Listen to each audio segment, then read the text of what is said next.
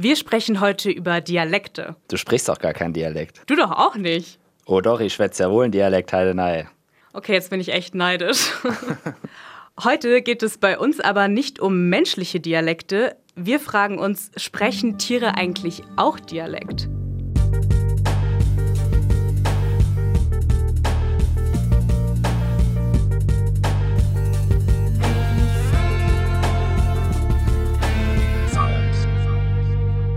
Ihr hört Sound of Science, den Podcast von Science Notes, dem Magazin für Wissen und Gesellschaft.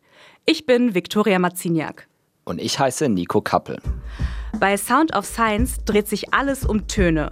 Und zwar um die Geräusche aus der Wissenschaft. In jeder Folge hören wir so einen Sound.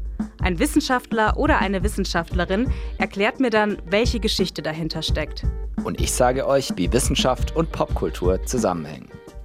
In dieser Staffel geht es ums Reisen. Und Reisen, das tun nicht nur wir, sondern auch Fledermäuse. Und die geben auch Töne von sich. Aber nicht alle Fledermäuse klingen auch gleich. Wie wir Menschen haben sie Dialekte. Wie das zustande kommt und ob sie sich untereinander verstehen, klären wir jetzt. Unser heutiger Sound of Science klingt so.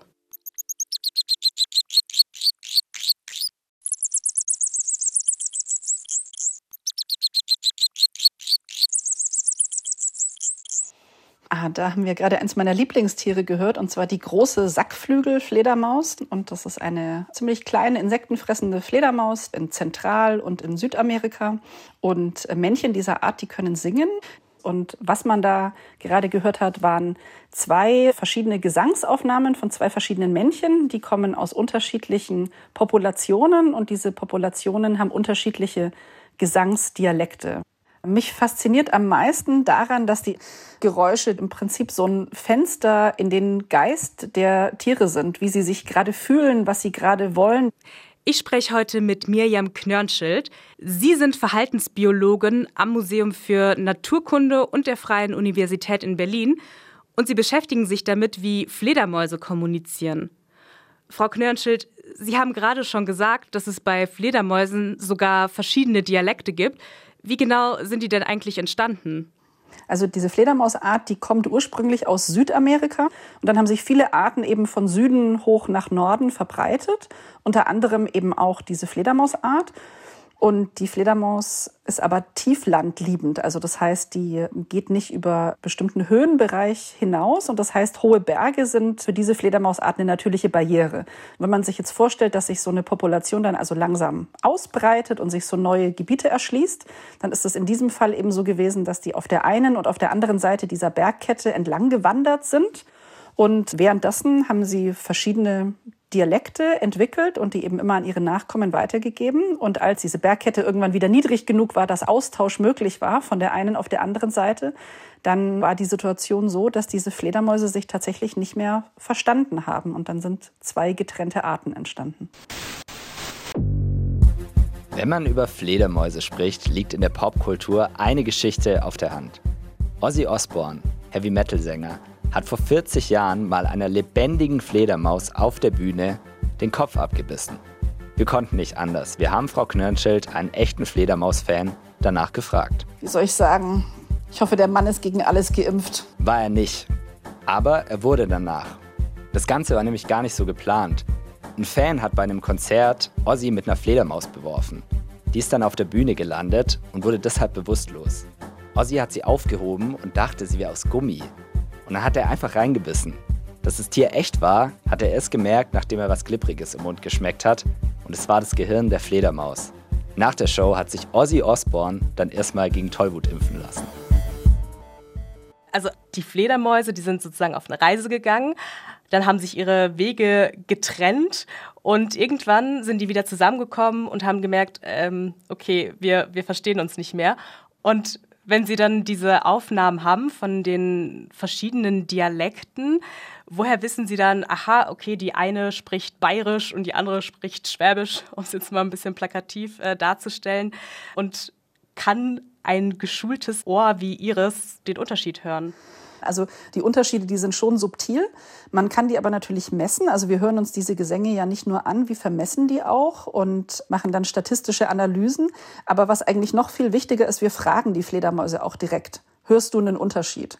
Ist der eine Gesang für dich attraktiver oder wichtiger oder bedrohlicher als der andere Gesang? Und die Tiere geben uns sehr, sehr eindeutige Antworten. Wie fragen Sie die? Wir machen sogenannte Playback-Experimente. Da versuchen wir sozusagen so zu tun, als wären wir selber eine Fledermaus. Also das heißt, wir haben einen Lautsprecher, der eben diese Gesangsaufnahmen abspielt. Und bei Weibchen kann man fragen, welchen Gesang findest du attraktiver? Was die Weibchen nämlich machen zu einer bestimmten Jahreszeit, wenn sie neue Kolonien suchen, dass sie sich ganz gezielt auf die Quelle von so einer attraktiven Lautäußerung zubewegen. Und dann kann man natürlich sehr spezifisch fragen, findest du jetzt den einen Dialekt schöner oder den anderen? Also so ein bisschen auch wie bei uns Menschen, oder? Manche haben ja so eine Sympathie für bestimmte Dialekte. Ich finde zum Beispiel bayerisch super sympathisch. Interessant, dass es das auch bei Fledermäusen gibt. Absolut. Also man sagt bei vielen Arten, auch bei Vögeln, dass Dialekte tatsächlich so Reproduktionsbarrieren auch sein können. Und ich selber komme aus Bayern und ich kann das nur absolut unterschreiben. Also es gibt Dialekte, wo man sagt, na, vielleicht eher nicht. Und andere Dialekte, wo man sagt, oh, das klingt ja großartig. Wie sind Sie überhaupt auf Fledermäuse gekommen? Wie so viele Dinge im Leben war das einfach ein glücklicher Zufall. Ich habe nach dem Abi auf einer Rucksackreise durch Mittelamerika Fledermäuse überhaupt zum ersten Mal so bewusst wahrgenommen und dann auch mal eine von Namen gesehen. Und das war wie so ein kleiner, sehr putziger Alien. Dann habe ich eben zufällig Leute getroffen, die an Fledermäusen arbeiten. Und ich fand das spannend, was sie gemacht haben. Und dann habe ich mir überlegt, ach, dann studierst du mal Biologie und guckst mal, was so kommt. Und dann bin ich bei den Fledermäusen geblieben. Also es, es war eine Zufallsentscheidung, aber eine, für die ich wirklich jeden Tag dankbar bin und die mich sehr, sehr freut. Da ist Ihnen das Glück sozusagen zugeflattert. Absolut, ja. In der westlichen Kultur steht die Fledermaus für was Düsteres, was Dunkles, was mit dem Tod zu tun hat. In Schwaben, wo ich herkomme, nagelte man Fledermäuse früher als Schutz vor Hexerei an das Haustor, weil sogar der Tod Angst vor ihnen hat. Auch im Film verkörpern Fledermäuse ja eher so Antihelden, Dracula zum Beispiel oder Batman. Ein ausgestoßener Held, der am Ende die Welt rettet. In China ist es ganz anders. Da sind Fledermäuse eher ein Symbol für Glück. Sie stehen für Wohlstand und für ein langes Leben. Nicht nur Fledermäuse reisen ja super gerne, auch sie sind viel unterwegs im Namen der Wissenschaft. Und jetzt wollte ich mal fragen, wie kann man sich Ihre Forschung denn so vorstellen? Wie werden die Sounds aufgenommen? Kraxeln Sie da in so eine Höhle und stehen da mit so einem Mikrofon und versuchen da Töne einzufangen? Also im Prinzip ja, nur das mit der Höhle stimmt nicht ganz. Die Arten, an denen wir hauptsächlich arbeiten, die leben gerne an Bäumen also äh, tatsächlich an der Außenseite von Bäumen. Das heißt, wir haben etwas nettere Arbeitsbedingungen. Wir können im, im Sonnenlicht stehen und an der frischen Luft und müssen nicht in der Höhle sein. Und wo fliegen oder fahren Sie hin für Ihre Forschungsreisen? Normalerweise nach Mittelamerika. Also wir arbeiten vor allem in Panama und in Costa Rica. Wie ist das für Sie, diese Forschungsarbeit? Was bedeutet die Forschung für Sie? Das ist das Beste. das ist tatsächlich der für mich schönste Teil an meiner Arbeit auf jeden Fall. Also Feldarbeit liebe ich sehr, nicht nur in den Tropen, auch in Deutschland. Ich genieße das einfach sehr, so in der Natur zu sitzen und so ähm, mich ganz aufmerksam eben auf diese Fledermäuse einzulassen und empfinde das als unheimlich bereichernd. Ich muss ja gestehen, dass ich bis zur Vorbereitung auf dieses Interview dachte, dass Menschen Fledermäuse überhaupt nicht hören können. Und jetzt erfahre ich, dass die sogar unterschiedliche Dialekte haben. Wofür benutzen die ihre Sprache denn? Ach, ich denke, soweit wir wissen, für genau dasselbe wie alle anderen Tiere auch. Sex, Real Estate, so ein bisschen Bindung. Also es geht ganz viel natürlich um Territorialität und natürlich auch um Partnerwerbung. Dann gibt es natürlich Mutter-Kind-Kommunikation, die ja so am Anfang des Lebens ganz entscheidend ist für das Jungtier auch, damit es optimal versorgt wird. Also im Prinzip unterhalten sich Fledermäuse über genau das, über das sich Primaten auch unterhalten würden oder andere Säugetiere, die in komplexen Gesellschaften leben, eben auch. Also auch Fledermausmamas und ihre Babys sprechen miteinander. Ja, das ist auch total interessant.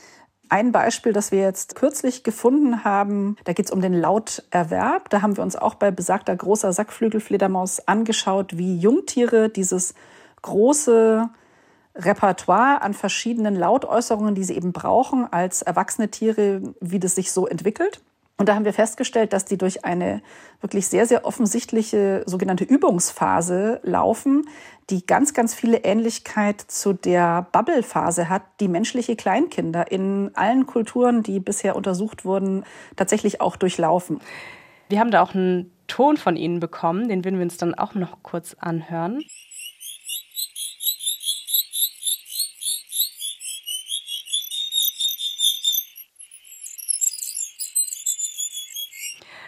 Was wurde da gerade gesagt? Können Sie das für uns übersetzen? Das kann ich tatsächlich nicht übersetzen, weil es ist bedeutungslos. Also es ist tatsächlich mit genauso viel Bedeutung versehen, wie ein Kleinkind das begeistert eine halbe Stunde am Stück ba, ba, ga, da, gi irgendwie macht. Das sind wirklich aneinandergereihte Silben, quasi stimmliches Übungsverhalten. Also das Jungtier lernt durch diese Verhaltensweise verschiedene Silben korrekt auszusprechen, korrekt zu produzieren, lernt auch die Übergänge zwischen verschiedenen Silben. Aber bedeuten an sich tut's erstmal nichts. Also haben Fledermausbabys und Menschenbabys ja sogar was gemeinsam. Und was können wir aus Ihrer Forschung sonst noch lernen? Ich glaube, was man an sich lernen kann, ist, dass Tiere oft deutlich komplexere Leben führen und mehr über die Welt wissen, als wir ihnen vielleicht ursprünglich so unterstellen. Und ich glaube, das gilt besonders für Tiere, die uns von dem, wie sie leben oder auch wie sie ihre Umwelt wahrnehmen, sehr fremd sind, ne? weil sie vielleicht entweder andere Sinne nutzen oder wie Fledermäuse viel nachtaktiv sind oder so. Ich glaube, wir unterschätzen Tiere in ganz vielen Dingen. Ja, jetzt haben wir ja viel über Geräusche und Sounds gesprochen. Was wäre denn ein anderer Sound of Science, den Sie gerne mal hören würden? Ich glaube, ich würde gerne mal was von Leuten hören, die diese Unterwasser-Soundscapes machen. Also, dass verschiedene Naturräume verschieden klingen, das weiß man ja schon seit längerer Zeit und da gibt es so ganz neue Theorien, dass das vielleicht auch eine Möglichkeit ist, wie sich Tiere unter Wasser orientieren, also wie zum Beispiel Meeresschildkröten zielsicher einen bestimmten Geburtsstrand wiederfinden, dass sie das tatsächlich akustisch tun. Und sowas finde ich total spannend. Wie Frau Knörnschild sagt, auch im Meer wird über Geräusche kommuniziert. Klingen tut es tatsächlich ein bisschen so wie in Findet Nemo, wenn Dory mit den Walen spricht. Wale sprechen miteinander, beziehungsweise sie singen. Das hat eine Forschergruppe der University of Queensland untersucht. Innerhalb einer Wahlgruppe singen Männchen ein bestimmtes Lied, um eine Partnerin zu finden. Wenn sie damit dann erfolgreich sind, kann es passieren, dass andere Wahlpopulationen den genau gleichen Song singen, weil sie eben wissen, dass man damit Wahldamen beeindrucken kann. Und so verbreiten sich Wahlgesänge im Ozean ein bisschen so wie Hitsingles in den Clubs der ganzen Welt.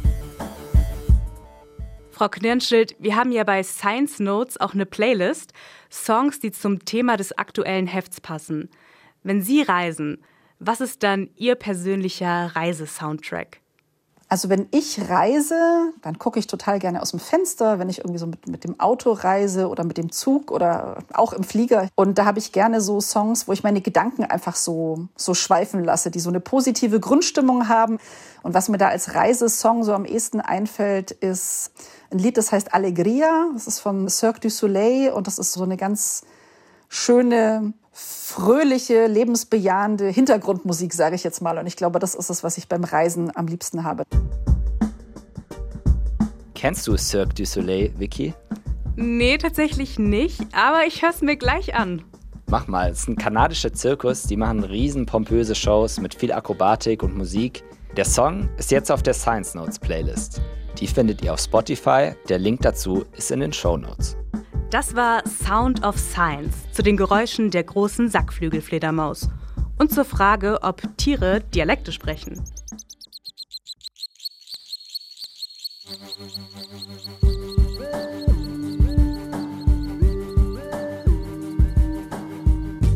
In der nächsten Folge reisen wir nicht nur um die Welt, sondern sogar durch die Zeit. Dann hören wir uns nämlich an, wie es im Mittelalter so geklungen hat.